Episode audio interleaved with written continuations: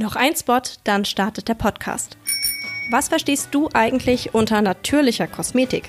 Ganz ehrlich, inzwischen werben so viele Unternehmen damit, nur auf die Kraft der Natur zu setzen, ohne genau zu erklären, was das eigentlich heißt. Anders ist das bei Dr. Hauschka. Der Naturkosmetikhersteller aus Eckwelden erklärt genau, was das für sie bedeutet. Nämlich der Verzicht auf Mineralöle, Silikone, PEG und synthetische Konservierungsstoffe. In jedem Produkt stecken 100% natürliche Inhaltsstoffe, die in der Regel in Bioqualität sind, oft sogar Demeter zertifiziert. Das heißt, dass die Regeln für den Anbau sogar noch strenger sind als bei ja, normalem Bio in Anführungszeichen. Das hat nämlich den Vorteil, dass unsere Gewässer geschützt werden und außerdem stärkt Bio auch die Artenvielfalt. Was lokal angebaut werden kann, das erzeugt Dr. Hauschgart zum Teil sogar selbst, zum Beispiel auf dem unternehmenseigenen Bauernhof oder im Heilpflanzengarten. Und was nicht hier wächst, das kommt von zertifizierten Farmen aus aller Welt. Bei Dr. Hauschka bekommt ihr also genau das, was euch versprochen wird, nämlich natürliche Kosmetik, die im Einklang mit der Natur produziert wird.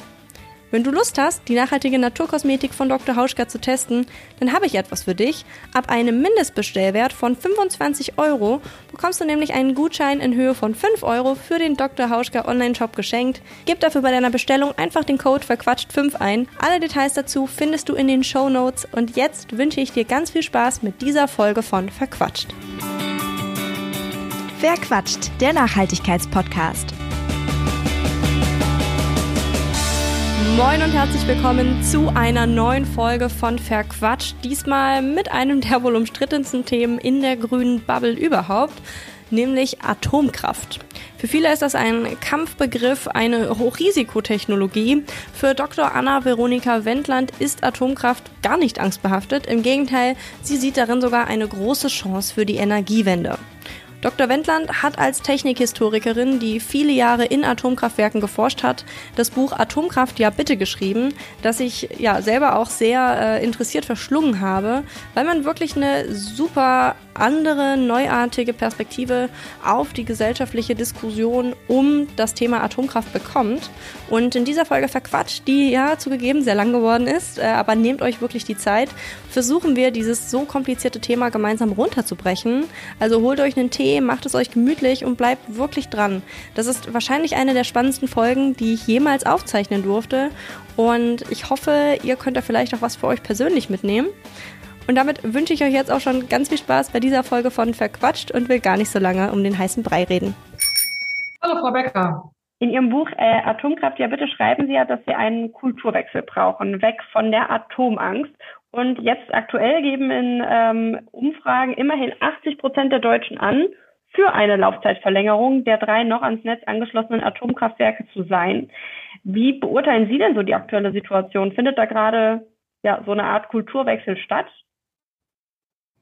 Ja, das kann man schon sagen. Das hat verschiedene Gründe. Erstmal natürlich, dass den Leuten ähm, jetzt klar wird, dass, äh, dass halt mehrere Krisen zusammenfallen und dass es jetzt wirklich auch ans Eingemachte geht. Ne? Also ich glaube, glaub, die Klimakrise ist ja wirklich bei den Leuten angekommen. Das merken die auch, äh, wenn sie aus dem Fenster schauen, was da in ihrer Umwelt so passiert. Gleichzeitig haben wir halt diese Kriegskrise, die ohnehin ähm, äh, Unsicherheit verursacht und dann natürlich die damit eng zusammenhängende Energiekrise, die äh, halt auch anders als die Bundesregierung häufig sagt, durchaus auch eine, eine Stromversorgungskrise ist, ne, weil man halt zum Beispiel das wegfallende Gas ähm, teilweise also die Gasverstromung halt ersetzen muss und weil man auch russische Steinkohle ersetzen muss, die in, bislang in deutschen Steinkohlekraftwerken verfeuert wurde. Das heißt, das ist so eine, so eine Multikrise und plötzlich äh, setzen die Leute dann halt Prioritäten und sagen, na ja, also ehrlich gesagt, bislang ähm, haben die deutschen Kernkraftwerke relativ unauffällig gearbeitet und äh, das ist jetzt auch jetzt nicht mehr so relevant, ob die jetzt uns über die Krise helfen, nochmal zwei, drei Jahre oder ähm, ne, also das, äh, die, die, die Leute setzen dann einfach Prioritäten und sagen, das ist uns das ist uns jetzt wichtiger, dass das Land zusammenhält und die Stromversorgung funktioniert und das auch möglichst noch vielleicht klimafreundlich ist. Das, daran denken schon noch viele. Ähm, als jetzt äh, unbedingt den vor elf Jahren beschlossenen Atomausstieg knallhart durchzuziehen, weil der eben beschlossen wurde. Ich glaube, da, das ist so die Lage oder das ist so das, was die meisten Leute darüber denken. Trotzdem ist ja so, wir sind, das müssen wir vielleicht dazu sagen, Stand Anfang August, ne, politisch noch nicht ganz raus, äh, ob und wie lange die Laufzeiten dann tatsächlich äh, verlängert werden. Wie stehen Sie denn zu diesem Vorhaben? Sie haben sich, habe ich, sehr intensiv mit dem ganzen Thema auseinandergesetzt. Würden Sie sagen, ähm, so ein halbes Jahr, was ja auch oft diskutiert wird, reicht aus oder braucht es tatsächlich diese zwei bis drei Jahre, die Sie gerade schon angesprochen haben? Naja, es kommt darauf an, was man damit bezwecken möchte. Das, man, man kann jetzt sagen, äh, man hält die Kernkraftwerke sich sozusagen in Reserve, um über die Winterknappheit hinwegzukommen. Und dann würde womöglich dieser sogenannte Streckbetrieb ausreichen. Das ist eben eine Betriebsform, in der man dann nochmal zusätzliche Reserven aus den vorhandenen Brennelementen rausholt. Da aber diese prinzipielle Mangelsituation sich nicht ändern wird, weder, weder bei Gas und sicherlich auch nicht beim Strom, jedenfalls nicht beim CO2-armen Strom, den wir ja anstreben, äh, ist die Sache mit dem Winter natürlich nicht erledigt, sondern eigentlich wäre es vernünftig, also das ist auch meine Position, äh, das ist auch meine Position, die ich ja lange vor der vor dieser Kriegskrise auch ähm, zusammen mit anderen auch formuliert habe und und vertreten habe, dass es äh, vernünftig wäre, einfach diese Kernkraftwerke Laufzeit zu verlängern, äh, sogar auf eine längere Zeit, einfach auch eine Planungssicherheit für die Betreiber zu bekommen und äh, um das wirklich auf eine richtig solide Grundlage zu stellen, weil wir die schlicht brauchen, um Kohlekraft aus dem Netz zu drängen. Und wir sehen ja genau, was jetzt passiert. Worauf nimmt die Regierung Zugriff, weil sie sich scheut, äh, die, die Atomfrage anzuschneiden. Sie nimmt jetzt Kohlekraftwerke, die bereits 2021 stillgelegt wurden, jetzt aus der Reserve wieder raus und fährt sie wieder an. Ne? Und das kann natürlich überhaupt nicht im Sinne eines Klimaziels sein. Das ist auch äh, das wirklich gewichtige Argument, glaube ich, was für die für eine Laufzeitverlängerung sprechen würde. Können Sie vielleicht nochmal ausführen, was genau ist sozusagen das Problem mit der Kohleenergie? Ich glaube, es ist bei vielen schon äh, klar, aber sozusagen das nochmal in dem Kontext äh, zu hören, wäre, glaube ich, ganz gut. Also im Vergleich zur Atomenergie natürlich.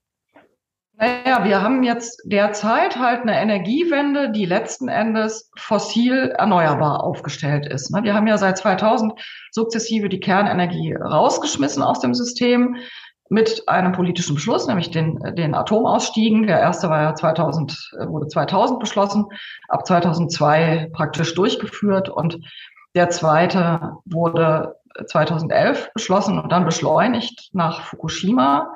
Dazwischen gab es ja sogar noch einen Versuch einer Laufzeitverlängerung, nämlich unter Merkel, der dann eben durch Fukushima äh, zunichte gemacht wurde. Das heißt, wir haben ähm, ehemals mal 30 Prozent Atomstrom in unserem Netz gehabt, der bereits CO2-arm war. Also Atomstrom hat die CO2-Bilanz von Windkraft oder teilweise sogar noch darunter. Und dieser ähm, Stromanteil, der war eben gesicherte Leistung. Das bedeutet, es ist planbare Leistung, die ist eben nicht Jahreszeit- oder wetterabhängig. Ähm, das heißt, sie braucht auch kein extra Backup, die ist also für ein Netz relativ wichtig. Ne? Und das macht man dann, wenn diese Leistung wegfällt. Man ersetzt sie durch andere Erzeuger, die genauso zuverlässig sind. Und das war in unserem Falle eben dann Kohle und Gas. Ne?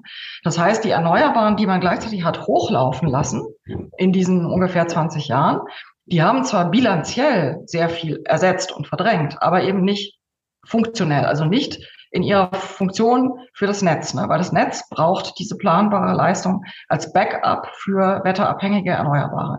Und deswegen sind wir de facto reingerutscht in, im Grunde, äh, oder wir sind nicht reingerutscht, sondern wir sind im Grunde hängen geblieben in der äh, in, in, einer, in, einer, ähm, in einer fossilen Wirtschaft, ne? weil wir irgendwo das Backup für die volatilen Erneuerbaren herholen müssen. Und das war dann eben fossil, weil es die Kernenergie nicht mehr machen durfte.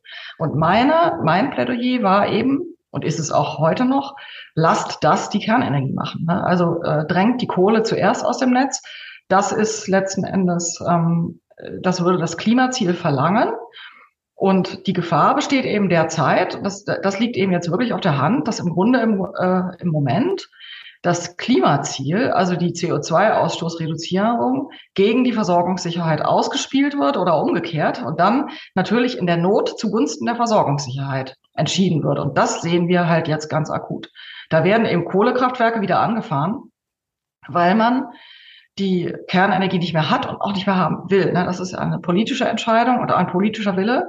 Das heißt, wenn man es wollte und entschiede, könnte die Kernenergie den Job der Kohle machen, zumindest die Kernenergie, die noch da ist. Ne? Also man kann natürlich jetzt nicht die Kernenergie von 2000 wieder zurückholen, aber ähm, zumindest theoretisch könnte man prüfen, ähm, gäbe es äh, sechs betriebsfähige Anlagen und die würden äh, pro Jahr schon eine ziemlich große Hausnummer CO2 einsparen. Ungefähr, ja, man geht so von äh, 50 Megatonnen, also 50 Millionen Tonnen pro Jahr aus. Und das ist schon eine wirkliche, ähm, eine wirkliche Hausnummer, würde ich sagen, auch wenn man das mit anderen Maßnahmen vergleicht, die ja auch in der Diskussion sind und ganz ernst genommen werden, wie zum Beispiel dem Tempolimit.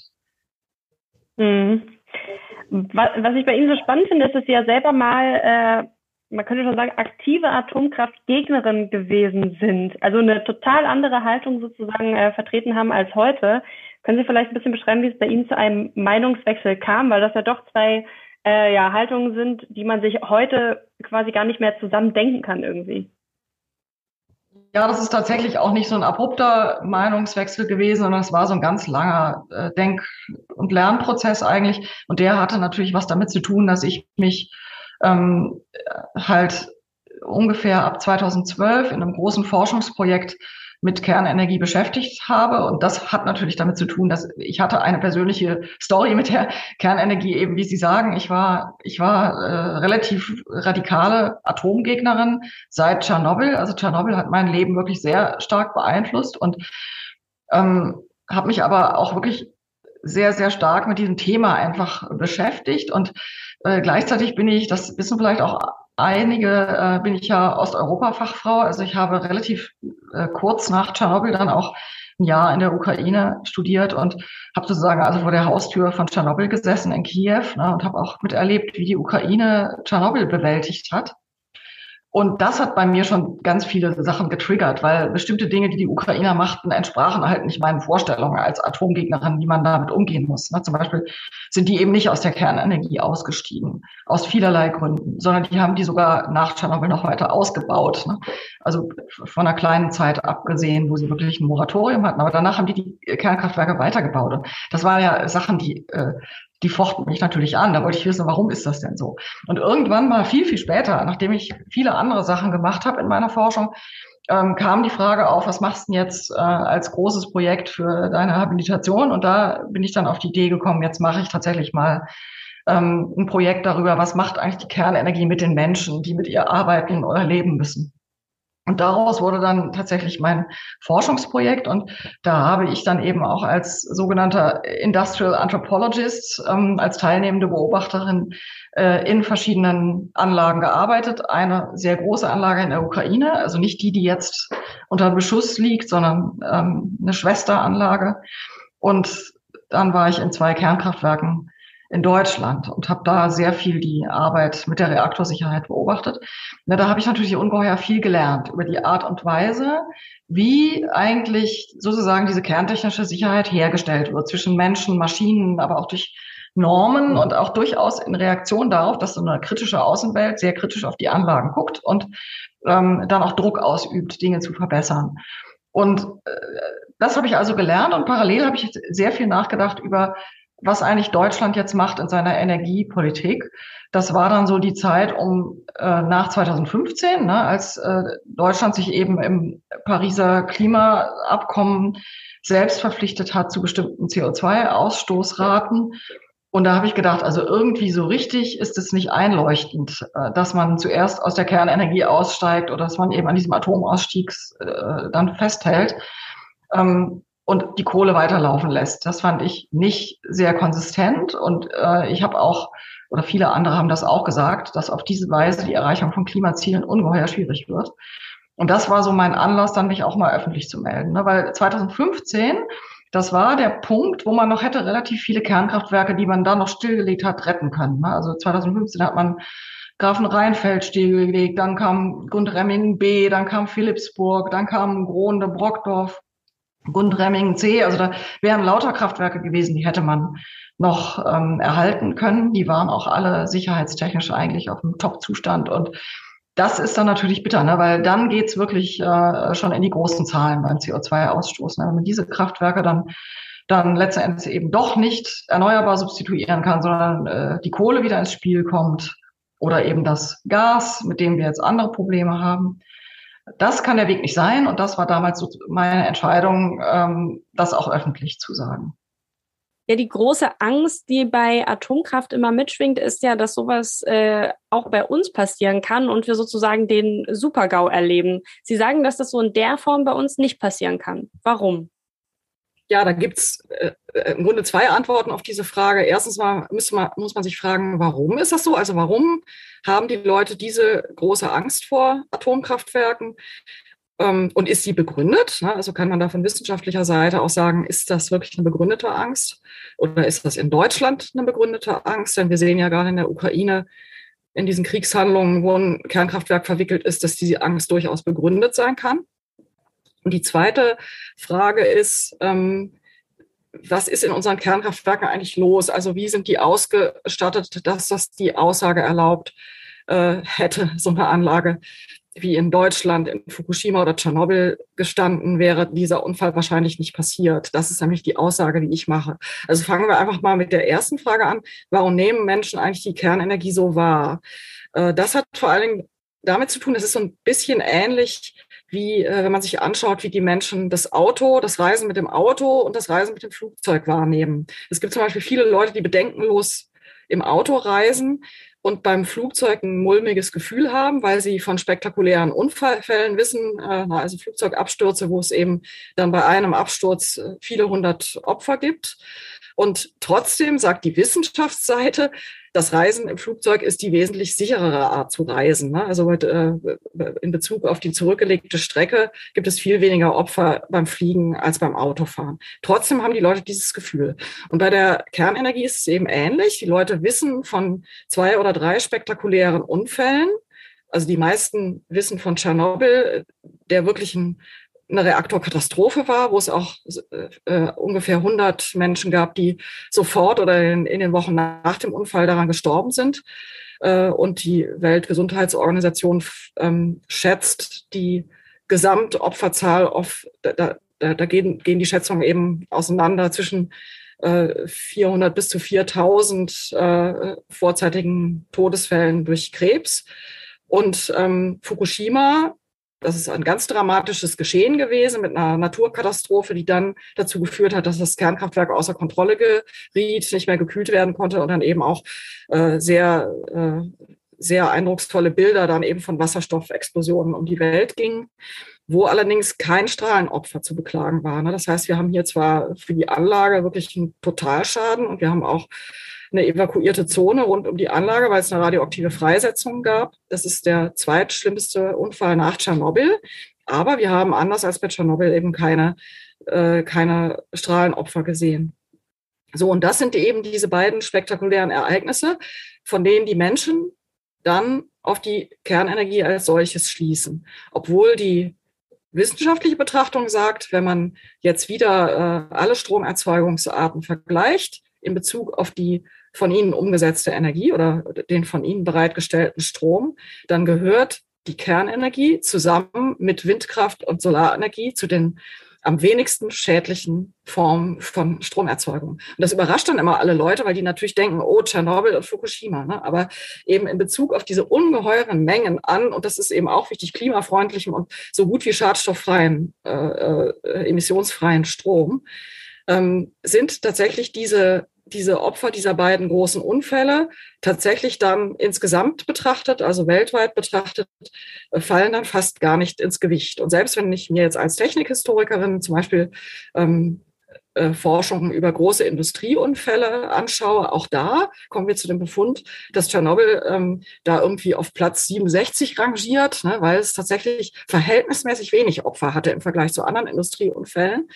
Und Fukushima kommt in der Liste überhaupt nicht vor, ne, weil tatsächlich dann, ähm, wenn äh, nach Opfern gefragt wird, Fukushima halt äh, da überhaupt nicht zu Buche schlägt. Anders ist es, wenn man die Schäden, äh, die Schadensfälle äh, berechnet. Ne? Also wenn man schaut, was für Folgeschäden diese Unfälle hatten, dann stehen äh, Tschernobyl und Fukushima wegen dieser ganzen Aufräumarbeiten und vor allen Dingen wegen des Verlustes äh, kontaminierter Gebiete und der Evakuierung. Deswegen schlagen die besonders stark zu Buche. Das heißt, da stehen sie wiederum äh, relativ weit vorne, sind aber wiederum auch vergleichbar anderen Schadensfällen, die es, äh, dies, dieses auch in der Industriegeschichte schon gegeben hat, also großräumige Verseuchungen durch Chemieunfälle zum Beispiel.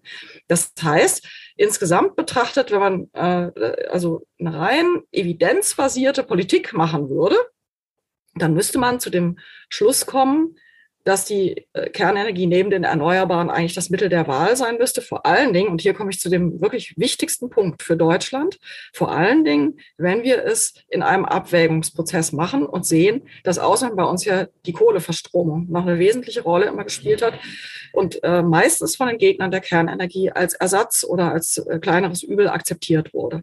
Und wenn wir uns dann die wissenschaftlichen Befunde anschauen, dann muss man einfach feststellen, die Kohleverstromung war wirklich der Killer Nummer Nummer eins in unserer deutschen Industriegeschichte. Also das hat allein in Deutschland pro Jahr so viele vorzeitige Todesfälle erzeugt wie, wie Tschernobyl gesamt in 40 Jahren. Ne, das heißt, hier haben wir jedes Jahr ein Tschernobyl. Das müssen wir uns wirklich mal klar machen.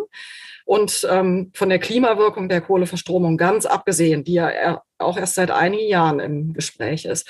Und wenn man dann hingeht und sagt, man schmeißt die Kernenergie aus dem System raus und ersetzt sie zumindest teilweise durch Kohle, weil man diese gesicherte Leistung aus Kernenergie irgendwie ersetzen muss. Das können volatile Erneuerbare alleine eben nicht.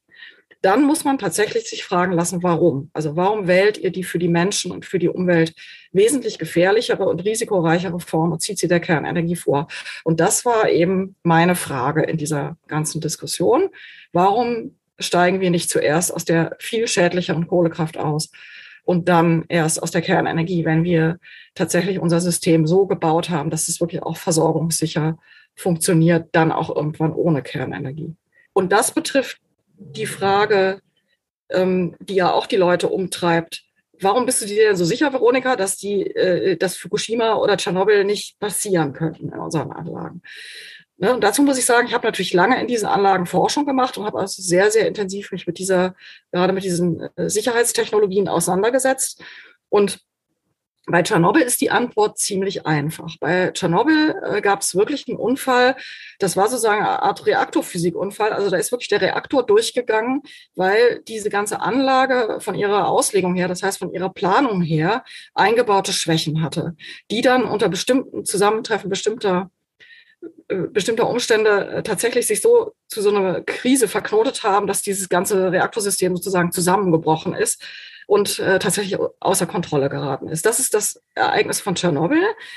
Und das kann tatsächlich aus ähm, physikalischen Gründen in dem Reaktortyp, den unsere Anlagen halt betreiben, nicht passieren. Das heißt, Tschernobyl ist relativ schnell auszuschließen. Was man allerdings nach Tschernobyl trotzdem gemacht hat, ist, in unseren Anlagen danach zu fragen, ähm, gibt es denn auch sozusagen beitragende Ursachen, also die in Tschernobyl dazu geführt haben, dass der Reaktor überhaupt so konzipiert war und dass die Leute das, das Wissen darüber auch überhaupt nicht da vorne ankamen am Reaktorfahrpult, da wo die Leute die Anlage fuhren. Ähm, mit diesen Kommunikationsprozessen hat man sich ziemlich genau befasst und hat auch festgestellt, dass das natürlich im System Sowjetunion, ne, das war damals die Sowjetunion, das war eine Diktatur, äh, äh, die Atomkraft unterlag äußerster Geheimhaltung. Keiner durfte wissen so ungefähr, was der andere machte. Und innerhalb dieser Atomhierarchie äh, wurde diese äh, den, äh, den Spezialisten durchaus bekannte Informationen nicht anständig weitergegeben und schon gar nicht, sie wurde vor allen Dingen nicht nach unten durchgestellt in die Anlagen, so wie man es hätte tun müssen, obwohl man genügend Messergebnisse hatte, die darauf hinwiesen, dass es diese Instabilitäten gibt. Und um diese Weise, also wie wird Wissen weitergegeben in so einer Hierarchie und wie gelangt das Wissen äh, zu den Leuten, die da unten mit der Anlage arbeiten, über diese Fragen hat man sich sehr wohl sehr viele Gedanken gemacht nach Tschernobyl, auch in unserer Kerntechnik und hat dann nochmal äh, sehr viele sozusagen so Wissensprozeduren oder auch Dinge wie zum Beispiel macht man so ein Pre-Job-Briefing. Ne? Also bevor man einen Eingriff in die Anlage macht, so wie das in Tschernobyl nämlich auch war, mit einem Testprogramm, dass man sich zusammensetzt, und zwar alle beteiligten Gewerke, auch die normalerweise nicht viel miteinander zu tun haben, und genau Punkt für Punkt abschreitet sozusagen, an welchem Punkt könnte das eine Auswirkung jetzt auf die Anlage haben, welches die maximale ähm, Auswirkung, gibt es Haltepunkte, die wir einhalten müssen, um nochmal äh, sozusagen Wissen rückzuspeisen, nochmal äh, noch mal, äh, zu bedenken, ob wir alles äh, alles kontrolliert haben. Ne? Solche Pre-Job-Briefings, so nennt man dieses, diese Vorbesprechungen in der Art, die gab es vor Tschernobyl in dem Sinne überhaupt nicht, sondern die wurden äh, von besonders sorgfältigen Leuten wurden die gemacht, von anderen, die sagten, ach, das geht auch schnell so. Äh, und ich rufe die Leute alle einzeln an, ne, haben das halt nicht gemacht. Und solche Dinge wurden dann halt nach Tschernobyl weltweit in der Kerntechnik auch verpflichtend gemacht, dass man viel mehr schaut auf solche Kommunikationsprozeduren. Äh, sehr viel hat man sich dann von der Luftfahrt auch ähm, übernommen, ne? also so Sachen wie Drei-Wege-Kommunikation und Vier-Augen-Prinzip, ne? dass man zum Beispiel bestimmte Schalthandlungen gar nicht machen darf alleine, sondern dass da immer jemand daneben stehen muss, der das äh, gegencheckt und solche Dinge. Das heißt, da hat man gerade nach Tschernobyl, aber auch schon nach dem Unfall von Three Mile Island, also äh, dem, dem amerikanischen Kernschmelzunfall von 1979, äh, auch da hat man schon relativ viele Konsequenzen für die Kommunikation auf der Anlage gezogen. So, und bei Fukushima, ähm, da ist es tatsächlich ein, nochmal ein ganz anderer Fall. Da hatte man eben eine Naturkatastrophe, die die Anlage von ihrer Stromversorgung abgeschnitten hat und dann äh, tatsächlich auch dafür gesorgt hat, dass die äh, Notstromaggregate, von denen ich eben schon mal erzählt habe, wegen der Überflutung äh, nicht arbeiten konnten. Ne? Das heißt, die Anlage war komplett ohne Strom, ohne Spannung, was bedeutet, dass selbst wenn man den Reaktor schon abgeschaltet hat, äh, ihn aber nachkühlen will mit Nachkühlsystemen, die auch nicht besonders viel Strom ziehen, aber eben Strom brauchen, dass das nicht mehr gemacht werden konnte. Das heißt, die Nachkühlkette ist zusammengebrochen in diesen Anlagen und dann kam es zur Kernschmelze. Und hier muss man eben sagen, ähm, wenn man das jetzt vergleicht mit der Lage in den deutschen Anlagen, dass schon allein die auslösende Ursache, ne, also eine Überflutung, die so hoch ist, dass die Sicherheitssysteme komplett äh, flachlegt praktisch. Schon das wäre bei uns ausgeschlossen gewesen, weil die Auslegung unserer Anlagen eben ver verlangt, dass die Anlagen 10.000 Jahre zurückblicken müssen in ihrer Sicherheitsanalyse und das maximale Flutereignis dieser 10.000 Jahre abdecken müssen. Das wäre zum Beispiel in Japan dieser Megatsunami gewesen, der nämlich im Mittelalter mal an, in der Gegend auch stattgefunden hatte. Ne? Was die Japaner aber gemacht haben, und so war auch die Genehmigungspraxis, da ähm, war es genug, nur 100 Jahre zurückzublicken. Und dann war halt dieser Megatsunami in den 100 Jahren gerade nicht enthalten. Und äh, entsprechend wurden die Flutschutzeinrichtungen in dieser Anlage zu niedrig ausgelegt oder zu, zu schwach ausgelegt. Das heißt, schon allein bei dieser sozusagen Eingangssequenz dieses Unfalls wäre unsere Anlage robuster gewesen. Und da gibt es halt noch viele andere Knotenpunkte, wo man sagen kann, da ist die Anlage Fukushima immer, äh, immer Richtung Unfall abgebogen, während bei uns es vielerlei Vorkehrungen gibt, äh, wo unsere Anlage halt Richtung Nicht-Unfall abgebogen wäre an diesem Scheideweg. Ne? Zum Beispiel haben unsere Anlagen eine wesentlich robustere Stromversorgung, die äh, auch nochmal äh, doppelt abgesichert ist, ne? also dass auch solche Überflutungsereignisse ähm, wesentlich unwahrscheinlicher sind, als das halt in Fukushima war. Und dann gibt es auch noch, selbst wenn dann die Kernschmelze stattfinden würde, gibt es zum Beispiel in unseren Anlagen gefilterte Druckentlastung. Das heißt, selbst wenn das passiert, was in Fukushima gemacht wurde, nämlich um die Anlagen Druck zu entlasten, um sie wieder kühlen zu können mit Feuerlöschpumpen. Ähm, da hat man dann halt das, das gesamte radioaktive Inventar, was sich da, da schon angesammelt hatte in diesen Containments, hat man dann abgeblasen, äh, um es Druck zu entlasten. Aber das lief ungefiltert ab. Ne? Das heißt, es ging auch wirklich der, äh, die gesamte Freisetzung dann nach draußen. Und das war die Hauptfreisetzung, nicht diese Wasserstoffexplosionen, die an anderen Stellen im Gebäude passiert sind. Und da wäre bei uns zum Beispiel dieser ganze, äh, dieser ganze Pfad hätte über eine Filterstrecke geführt, also dass man die Freisetzung hätte um Größenordnungen geringer gehabt. Ne? Und all solche Sachen oder vielleicht unter Umständen sogar gar keine Freisetzung gehabt. Und all solche Sachen, ähm, davon gibt es halt noch mehrere, ne? die, äh, die geben uns einen Hinweis darauf, dass eben hätte ISA 2 da gestanden in Fukushima, selbst unter Tsunami-Bedingungen hätte ISA 2 diesen Unfall überstanden, ohne Kernschmelze, wenn es unter diesem deutschen Recht genehmigt worden wäre. Und all diese Informationen, die ich jetzt hier versuche, so äh, ganz kurz zu skizzieren, die hat natürlich auch das Expertengremium der Bundesregierung, nämlich die Reaktorsicherheitskommission, der Kanzlerin Angela Merkel ähm, 2011 auch so dargelegt. Aber die Bundesregierung hatte zu diesem Zeitpunkt schon längst beschlossen, dass sie aus der Kernenergie aussteigen wolle, weil die Stimmung so war. Ne? Also sie hatten das im Grunde drei Tage nach dem Unfallbeginn, als der Unfall noch lief, sozusagen schon beschlossen. Und sie haben schlicht nicht auf ihre Experten gehört. Das heißt, sie haben eigentlich so eine Art ja, man kann schon fast sagen, ne, also ich, ich will mal so als analog sagen, wenn, äh, wenn ich einen entfernten Verwandten im Ausland habe, der einen Mord begeht, ja, dann muss noch lange nicht deswegen ich hier in Deutschland ins Gefängnis.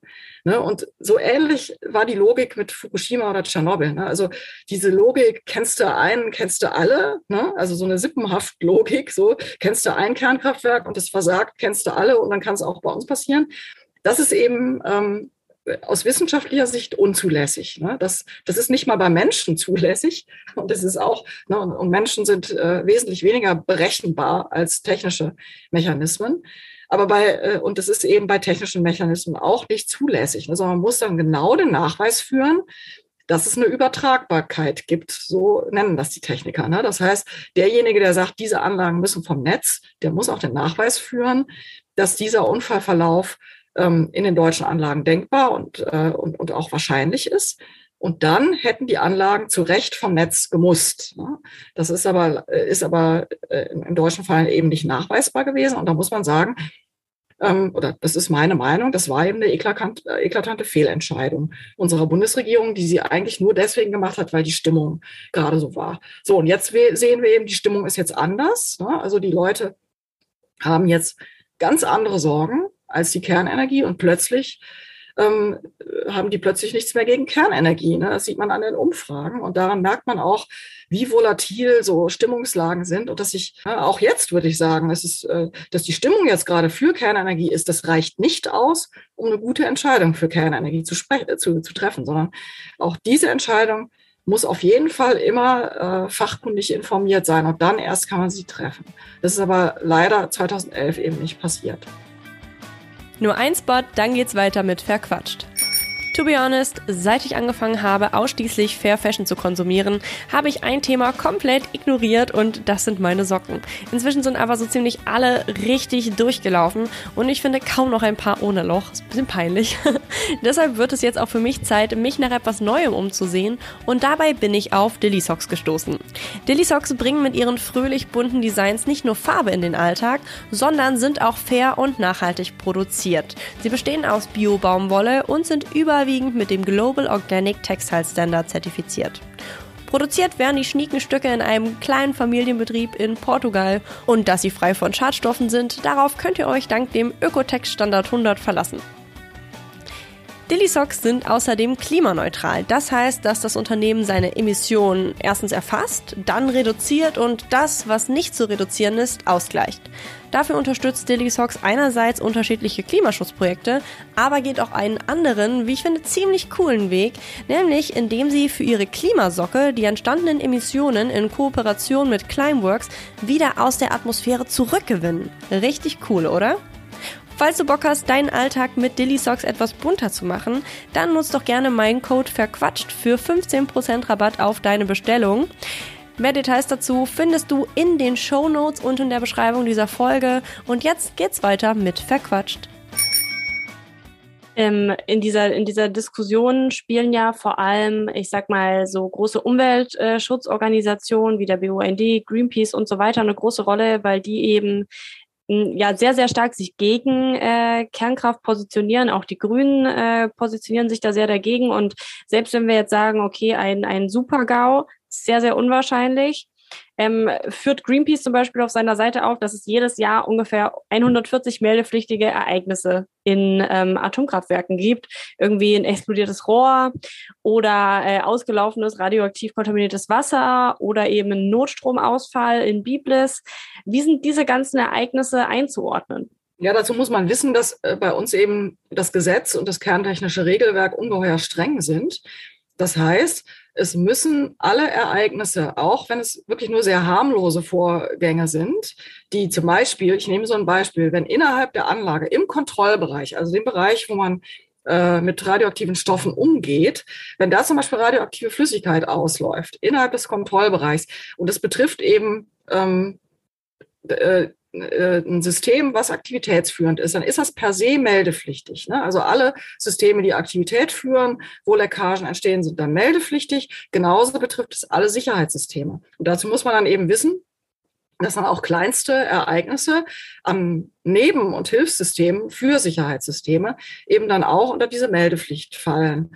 Das bedeutet aber nicht, was dann landläufig und natürlich von Anti-Atom-NGOs auch gerne aufgebauscht oder was dann gemacht wird, das seien dann pro Jahr so und so viele Störfälle. Ne? Also von, von Störfällen sind wir da weit weg, sondern meldepflichtige Ereignisse sagen erstmal nur äh, eine Sache aus, nämlich dass es bei uns eine sehr, sehr strenge Meldepflicht gibt und dass die Anlagen dann halt auch solche Ereignisse melden müssen. Und dann muss man sich fragen, sind die wirklich gravierend sicherheitsrelevant für die Kernkraftwerke. Und da hilft dann zu gucken, welche Einstufung diese meldepflichtigen Ereignisse bekommen. Und da sehen wir in äh, der allerüberwiegendsten Zahl der Fälle von meldepflichtigen Ereignissen in deutschen Kernkraftwerken, dass sie dann auf Stufe Null eingeordnet werden. Das heißt, sie hatten eben keine Sicherheitsrelevanz, weil zum Beispiel ähm, diese Anlagen sind alle redundant aufgebaut. Das heißt, die Sicherheitssysteme gibt es immer, immer mehrfach, in unseren Kernkraftwerken meistens vierfach. Und ähm, selbst wenn man einen Defekt an einem Strang solcher Sicherheitssysteme entdeckt, stehen dann immer noch genug Sicherheitssysteme zur Verfügung, um den äh, zum Beispiel auch den Störfall abreiten zu können. Ne? Und das sind zum Beispiel Hintergründe, die muss man wissen. Sonst äh, kann man dieses meldepflichtige Ereignis nicht einordnen. Genauso ist es zum Beispiel, das habe ich einmal erlebt, das, das ist eigentlich so ein typischer Fall. Da gab es zum Beispiel, ähm, also es gibt in einem Kernkraftwerk ja Notstromaggregate, das sind große Dieselmotoren mit Generator. Die stehen in so einem extra Dieselgebäude und die sind für die Notstromversorgung des Kraftwerks da. Davon gibt es vier Stück. Und diese Diesel brauchen, damit sie optimal arbeiten, äh, haben die im selben Raum stehen dann nochmal Kältemaschinen rum und äh, die haben auch etliche Kühlsysteme und solche Sachen. So, und für dieses, äh, für dieses Kühlsystem gibt es einen Ausgleichsbehälter und da führt eine Leitung raus und so an dieser Leitung gab es eine Leckage. Die wurde bei einem Rundgang entdeckt und nach dem bei den, bei den, bei den Werkstoffspezialisten wohlbekannten Kriterium Leck vor Bruch ist es eben so, dass man einen Bruch immer äh, oder vor einem Bruch immer eine Leckage erkennen kann. Und deswegen werden auch solche Kontrollgänge gemacht. Und dann wurde das repariert. Und das ist ein meldepflichtiges Ereignis, weil es ein Hilfssystem zu einem Sicherheitssystem, nämlich zu diesen Notstromdieseln betrifft. Aber das hatte mit dem Reaktor oder dem Reaktorgebäude überhaupt nichts zu tun. Das war nicht mal im selben Gebäude wie der Reaktor. Was die Süddeutsche Zeitung darüber schrieb, war Leck im AKW. So, und jetzt jeder, der sowas liest, was denkt der? Na, das ist, ein, glaube ich, ein ziemlich gutes Beispiel, ähm, um zu zeigen, was, äh, was auch eine, ähm, eine Darstellungsweise dieser meldepflichtigen Ereignisse ähm, angeht, was, was die anrichten kann. Das ist auch eindeutige, würde ich sagen, ähm, Angstkommunikation, die da auch einige Leute sehr bewusst machen.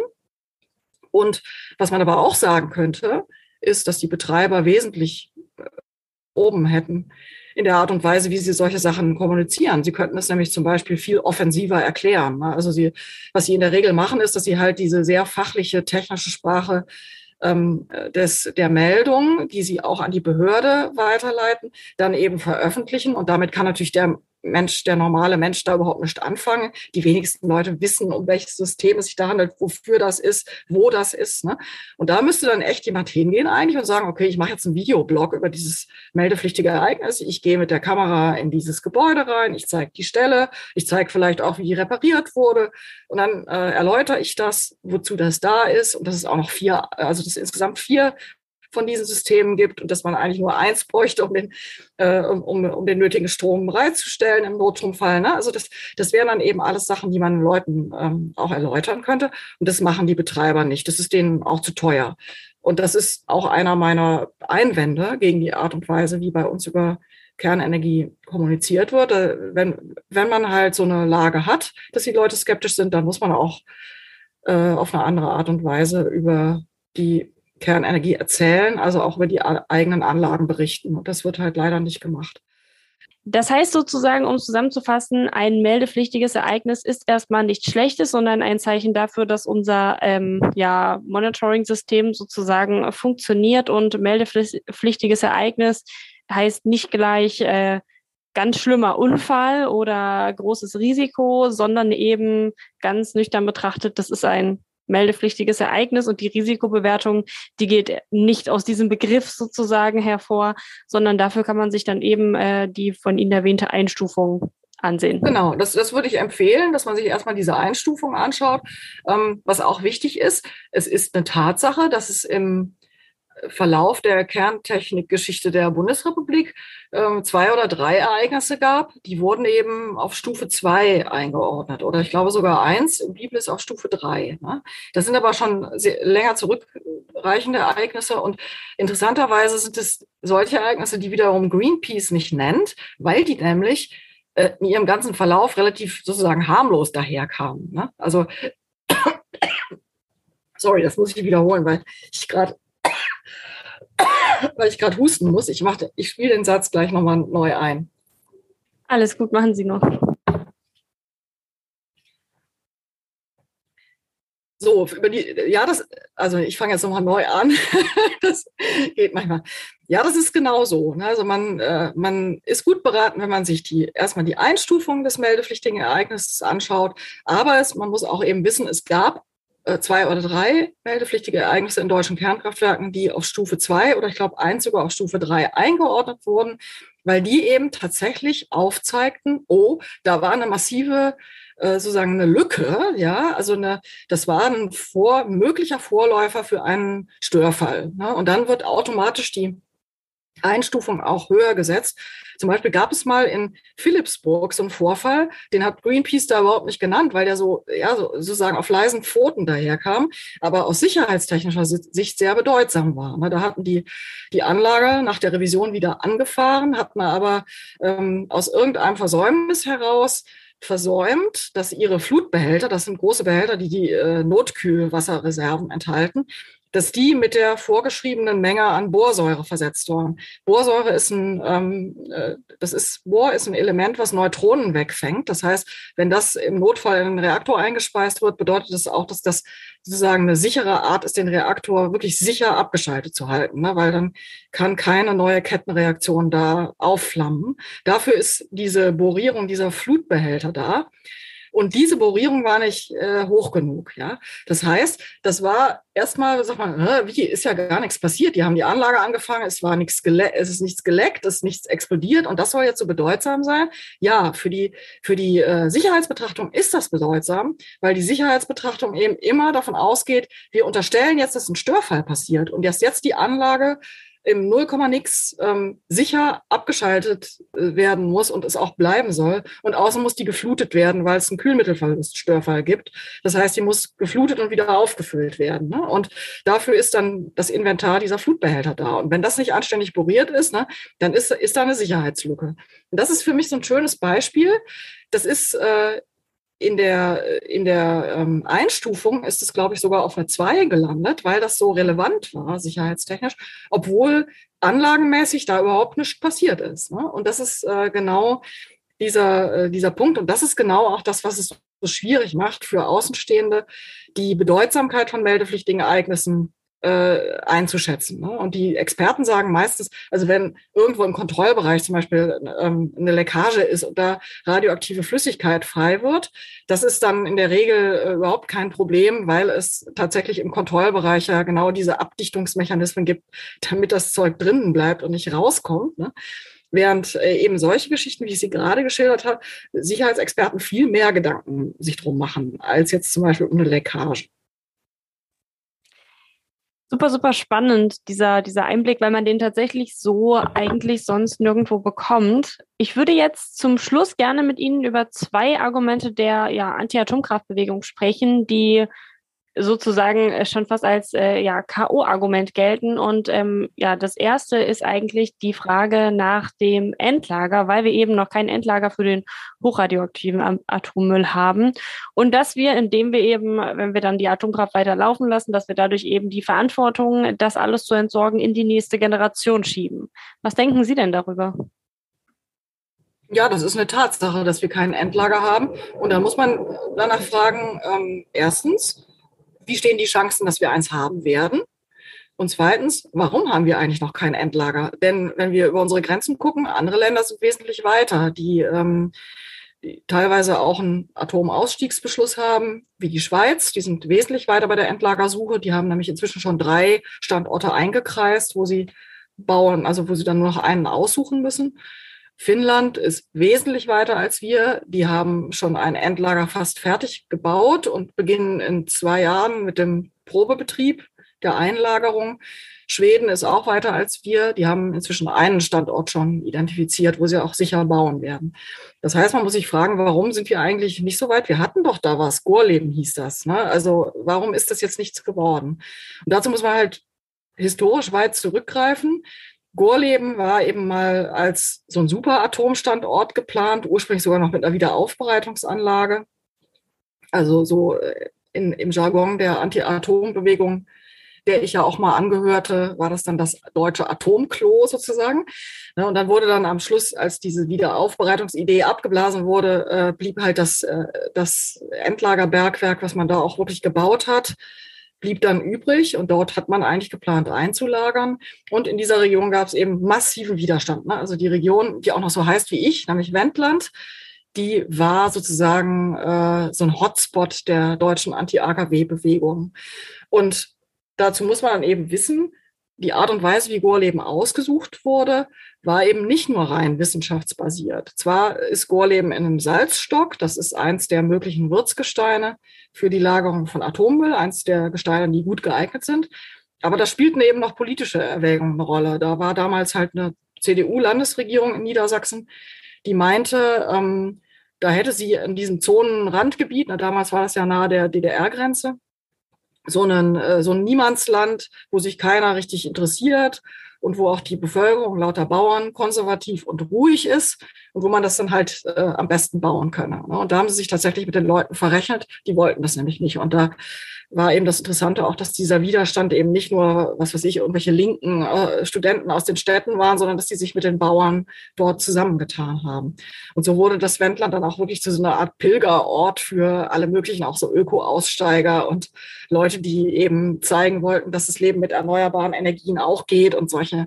Ne, das ist, da ist praktisch eine, eine ganze Kultur in diesem Landstrich dann auch so entstanden. Ja, und äh, was man auch wissen muss, auch historisch, es gab natürlich, die Anti-AKW-Bewegung war auch nicht doof, die hatte auch eine politische Strategie und diese Strategie heißt oder hieß oder heißt auch immer noch, ähm, die Betriebsgenehmigung von Atomanlagen kann man am besten anfechten über ihren Entsorgungsnachweis. Ne? Also wenn man denen, ähm, äh, denen vorwirft und das vor Gericht auch durchficht, ohne Entsorgungsnachweis kein Anlagenbetrieb, dann kann man eventuell durch die Verhinderung eines Endlagers dafür sorgen, dass die Voraussetzung für den Anlagenbetrieb entfällt und außerdem dafür sorgen, dass die Akzeptanz für die Anlage fällt. Und genau diese Strategie, das war auch die Strategie der Deutschen, auch sehr vieler anderer Anti-AKW-Bewegungen. Das nennt man, äh, das sagt man so Constructive Procrastination, ne, also konstruktive Verzögerung. Sprich, durch die Verzögerung der Lösung erzeugt man auch, dass die Kernenergie weniger akzeptiert wird. Ne. Und das muss man halt äh, tatsächlich anerkennen. Das ist eine sehr erfolgreiche Strategie, aber es war eben eine existente Strategie. Ne? Also es ist einer der Gründe, warum wir kein Endlager haben, ist zum Beispiel, dass diese Strategie dann im Grunde von Parteien mit Anti-Atom-Programmen, nämlich den Grünen und der SPD, auch wirklich ganz massiv in diesen politischen Prozess eingebracht wurde. Das heißt, die haben sich dann im Grunde als Verzögerer erwiesen. Und sie haben sich erst überreden lassen, einem Endlagerkompromiss zuzustimmen, als der deutsche Atomausstieg beschlossen war. Und daran kann man auch sehen, dass es tatsächlich diese Strategie war, die im Zentrum dieser Verzögerung stand. Von allen anderen Problemen abgesehen, ne? also von der Frage abgesehen, ob es auch einen besseren, geologisch besseren Standort hätte geben können als Gorleben. So, und das ist der Grund, warum jetzt in Deutschland diese ganze Endlagersuche praktisch von Null neu gemacht werden musste. Und jetzt soll es eben dem Vernehmen nach, ich war da teilweise auch dabei äh, bei, diesem, bei diesem Erörterungsprozess, jetzt soll es eben einen wissenschaftsbasierten Prozess geben, wo wirklich nur die wissenschaftlichen Befunde dann entscheiden sollen, was der bestmögliche Standort ist. Und die Fachleute für Endlagerbau und für Geologie sind sich auch ziemlich einig, dass Deutschland, da es nicht nur wie Finnland ein mögliches Wirtsgestein besitzt, in dem Atommüll entgelagert werden kann, sondern gleich drei nämlich nicht nur Kristallin, also Granit wie in Finnland, sondern außerdem noch eben das genannte Salzgestein, aber auch sehr viel Tongestein, in dem man das auch sehr gut unterbringen kann. ähm, sind sich die Fachleute eigentlich einig, natürlich wird Deutschland einen guten Standort finden. Ja, also wenn, wenn das Schweden, Finnen oder Schweizer schaffen, die wesentlich äh, eingeschränkter sind in ihrer äh, Wirtsgesteinswahl, dann werden das die Deutschen auch schaffen. Und der Gesetzgeber gibt uns vor, dass diese Standortsuche bis äh, 2031 abgeschlossen sein soll. Da bin ich mal gespannt, ob wir das schaffen und wie es dann weitergeht. Für unsere aktuelle Frage, ist das jetzt weniger relevant, weil wir auf jeden Fall Atommüll haben, den wir entlagern müssen. Andere Verfahren sind vom Gesetz sozusagen untersagt. Es gibt auch andere Verfahren, die man nutzen könnte, um zum Beispiel das Volumen und die Lagerzeit des Atommülls wesentlich zu verringern. Aber die sind bei uns leider verboten. Ne? Das wäre zum Beispiel Wiederaufarbeitung, Weiterverwertung in nochmal in, in erneutem Reaktorbetrieb oder sogar in schnellen Reaktoren, die dann bestimmte dieser äh, Abfallstoffe auch nochmal klein kriegen. All das ist bei uns aber leider nicht gestattet, sondern bei uns ist eben nur der Endlagerpfad. Direkt Brennelement ab in den Castor-Behälter, danach in den Endlagerbehälter und ab ins Endlagerbergwerk. Das ist der Pfad, ähm, der bei uns der einzig erlaubte ist. Und deswegen fallen halt die anderen Möglichkeiten zum, also zumindest wie wir, wie wir jetzt beobachten können, halt aus. Dann muss man halt sagen, die, äh, die Endlagertechnik, die wir, ähm, die, die uns bekannt ist und die gut erforscht ist, die besagt eigentlich, dass es auch wirklich möglich ist, so ein Endlagerbergwerk zu bauen. Und das Wichtige ist eben, wirklich die, die zentrale Aussage, die Leute wissen müssen, ist, dass das nicht bedeutet, dass dann irgendwie 100.000 äh, Generationen Wachleute um diese Anlage drumherum laufen lassen müssen, sondern es bedeutet tatsächlich, dass nach der Generation drei, nämlich nach der Generation, die das Zeug dann eingelagert hat, und das Endlager verschließt, dass also nach dem Verschluss des Endlagers keiner dieses Endlager mehr aktiv bewachen muss. Denn das ist dann ein passives System, was also passive Sicherheit herstellt. Und diese Passivität übernimmt die Geologie selber. Ne? Also man, man äh, nimmt da bewusst Gesteinsformationen, von denen man absolut sicher weiß, dass sie sich in den letzten zig Millionen Jahren, also wirklich in Dinosaurierzeiträumen, nicht verändert haben und dass deswegen absehbar ist, dass sie es auch in den nächsten paar Millionen Jahren nicht tun werden. Und deswegen vertraut man dann diesen Gesteinen diesen Atommüll an und sagt, ausgelegt soll das sein für eine Million Jahre. Das ist auch eine besonders strenge deutsche Anforderung, die auch wieder auf diesen politischen Kompromissprozess mit den Grünen vor allen Dingen zurückgeht.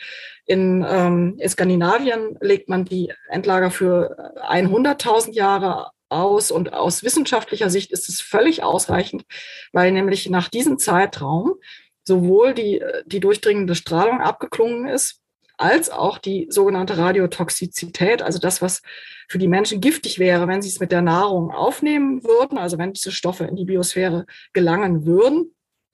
Die ist dann inzwischen so weit abgeklungen, dass das dann weniger toxisch wäre als zum Beispiel die äh, eine, ne, ne Dosis, eine selbe Dosis Aspirin einzunehmen. Ne? Und das, das wäre dann halt tatsächlich der, der Punkt, wo man sagen kann, das ist safe, ja. Und deswegen legen die Skandinavier diese Endlager für 100.000 Jahre aus. Das ist eigentlich so der wissenschaftliche Konsens, dass das reicht. Das ist aus Menschensicht immer noch ein ungeheuer langer Zeitraum.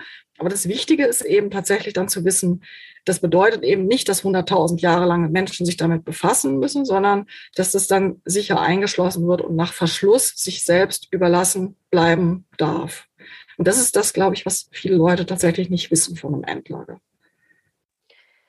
Jetzt haben wir viel über sozusagen das äh, Ende der ähm, atomaren Kette oder der Kette der Atomkraft sozusagen gesprochen, nämlich die Endlagerung. Kommen wir ganz zum Schluss nochmal auf ein äh, anderes Argument, was vor allem eben so die die vorgesetzte Kette, sage ich mal, betrifft. Und zwar geht es um den Uranabbau.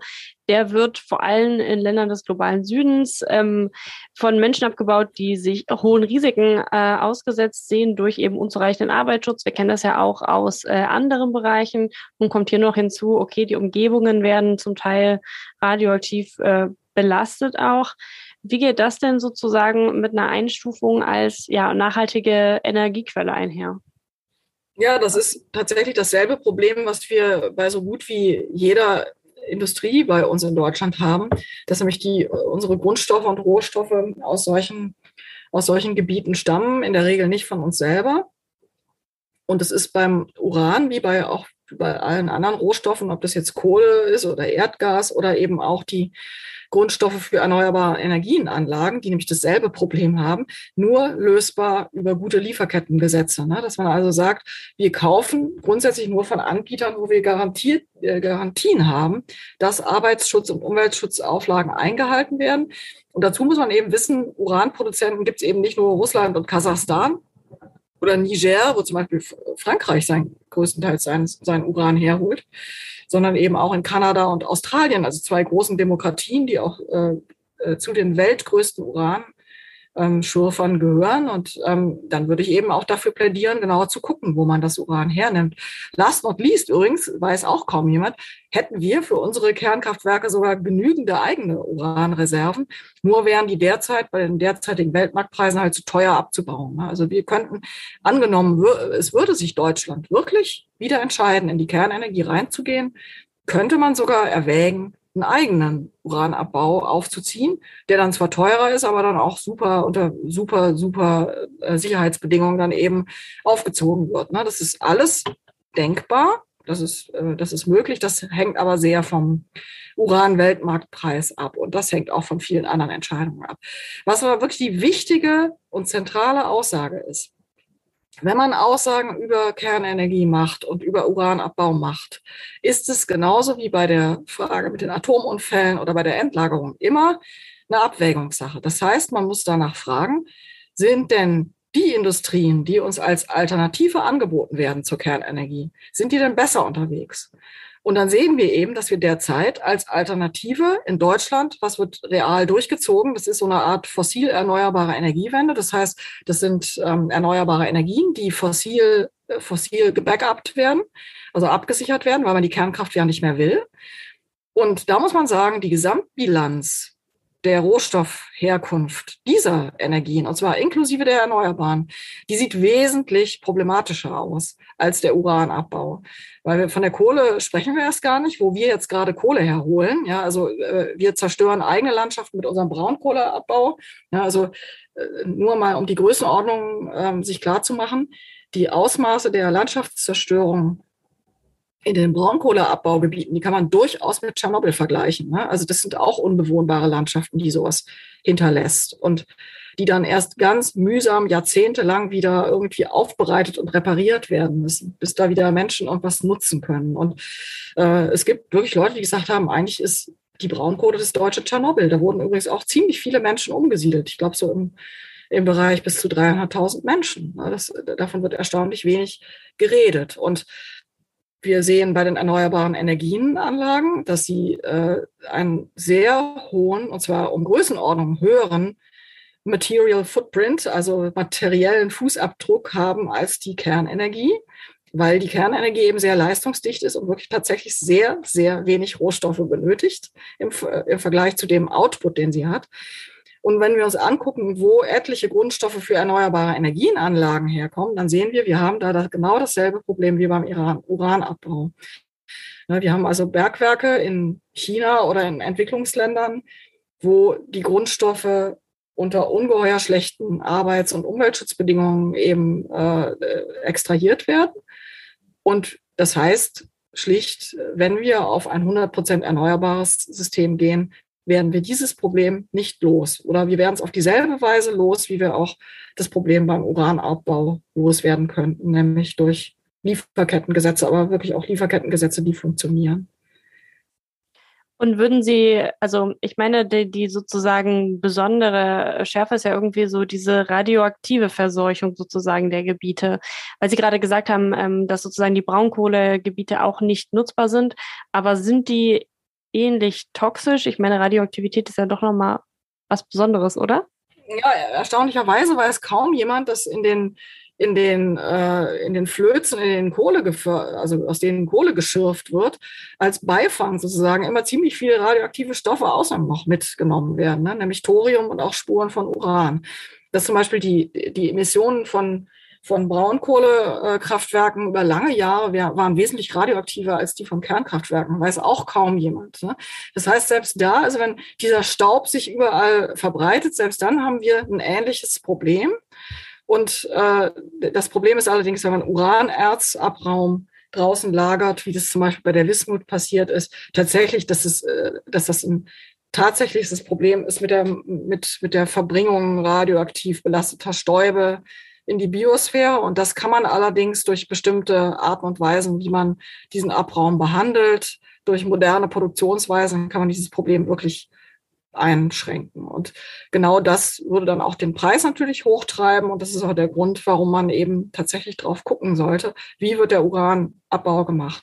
Aber prinzipiell haben wir auch bei anderen ähm, Rohstoffen, zum Beispiel bei dem, beim, beim Abbau seltener Erden, haben wir auch Abraum, der radioaktive Stoffe enthält und der dieses selbe Problem hat wie der Uranabbau. Und diese seltenen Erden zum Beispiel sind wiederum auch im Einsatz in erneuerbaren Energientechnologien. Und auch hier zeigt es sich halt, das ist ein prinzipielles Problem unserer Arbeits- und Lebensweise. Ne? Also wenn, wenn wir das angehen wollen, dann muss man tatsächlich äh, eine neue Diskussion aufmachen und prinzipiell fragen, ob wir so leben können, dass ständig eigentlich unser Wohlstand von diesen globalen Wertschöpfungsketten abhängt oder ob wir eine radikale Relokalisierung unserer Wertschöpfungsketten brauchen. Und das ist so eine dermaßen massive Systemfrage, dass sie kaum einer sich traut zu stellen. Ne? Also Teile von Fridays for Future tun das, ne? also diese radikalsten Teile wie Ende Gelände, die den Kapitalismus als solchen abschaffen wollen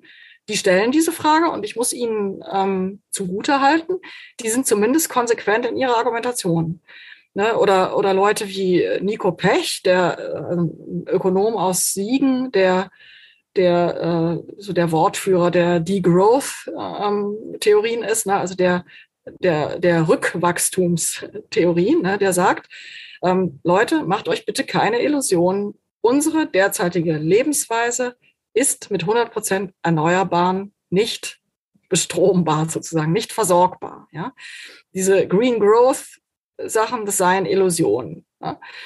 Und ich muss sagen, auch wenn ich diese Meinung als Ökomodernistin nicht teile, weil ich eben glaube, es gibt eine Lösung, wie man, wie man das tatsächlich regeln kann, muss ich sagen, es ist konsequent gedacht. Ne? Es ist nämlich, äh, es, es äh, hält nämlich tatsächlich ähm, oder es nimmt die Argumentation zur Kenntnis, dass die erneuerbaren Energien äh, extrem rohstofffordernd sind und dass sie sehr extensiv sind und dass man diese ungeheuren Strombedarfe, die man bräuchte, um unseren Industrielandstandard zu halten, wahrscheinlich eben nicht mit 100 Prozent Erneuerbaren decken kann. Und das sagen diese Leute klipp und klar und sagen, wir müssen uns einschränken. Ne? Also müssen zurückwachsen sozusagen, also wieder ins Lokale hineinwachsen. Aber das hätte eben tatsächlich ziemlich massive Konsequenzen für so gut wie alle Lebensbereiche.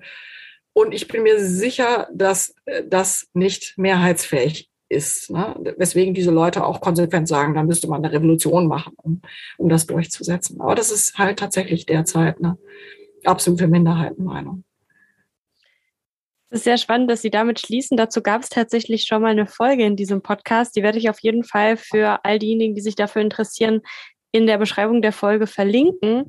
Und bei Ihnen bedanke ich mich für die super spannenden und tiefgehenden Insights, die Sie uns gegeben haben, weil das einfach wirklich ein Thema ist, wo man sehr, sehr viel an der Oberfläche kratzt. Wenn ich Ihnen so zuhöre, habe ich das Gefühl, man weiß eigentlich gar nichts über dieses Thema so richtig, weil man an diese Informationen auch äh, besonders schlecht rankommt, habe ich den Eindruck. Insofern vielen, vielen Dank. Sie haben dazu auch ein Buch geschrieben, das verlinke ich auch in der Beschreibung dieser Folge. Und ja, danke für Ihre Gern Zeit. geschehen. Gern geschehen. Hat mir auch Spaß gemacht. Das war's bei Verquatscht. Mehr Informationen zu den GesprächspartnerInnen findet ihr in der Beschreibung dieser Folge. Falls es euch gefallen hat, würde ich mich sehr freuen, wenn ihr eine Bewertung hinterlasst oder euren Freunden von dem Podcast erzählt und damit hoffentlich bis zum nächsten Mal. Verquatscht, der Nachhaltigkeitspodcast.